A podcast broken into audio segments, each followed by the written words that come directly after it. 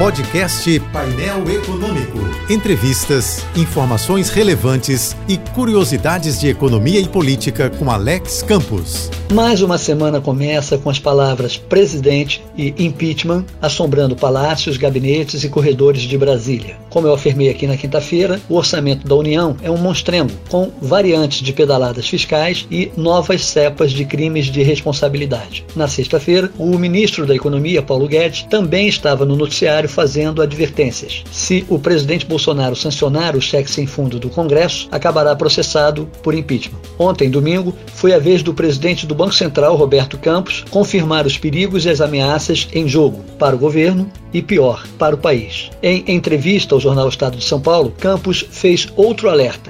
Se o Congresso não mudar e se o Bolsonaro não vetar, o orçamento monstrengo causará terríveis estragos, a começar por incertezas, inseguranças e instabilidades que vão impactar riscos fiscais cada vez maiores e mais elevados. Os impasses são muitos, mas o conjunto da obra mal acabada só se resolve com um corte, ajuste ou subtração de 37 bilhões de reais. Grande parte desse dinheiro foi para emendas parlamentares e projetos militares, ou seja, não vão pagar leitos, vacinas, respiradores nem oxigênio. Serão gastos pelo Centrão em pontes que ligam o nada a coisa alguma e serão investidos pelas Forças Armadas a fim de evitar que o Brasil seja invadido pela Bolívia. Enfim, o perigo real e imediato é a escalada do dólar e suas consequências para a disparada da inflação. Por isso, o presidente do BC também se manifestou contra o orçamento e, claro, a favor da vacinação. Roberto Campos parece disposto a apostar o seu nome nisso.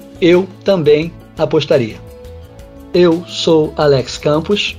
Bom dia e boa sorte. Este e outros colunistas você ouve também em nossos podcasts. Acesse o site da JBFM ou as principais plataformas digitais e escute a hora que quiser, onde estiver. Podcasts JBFM. Informação a toda hora.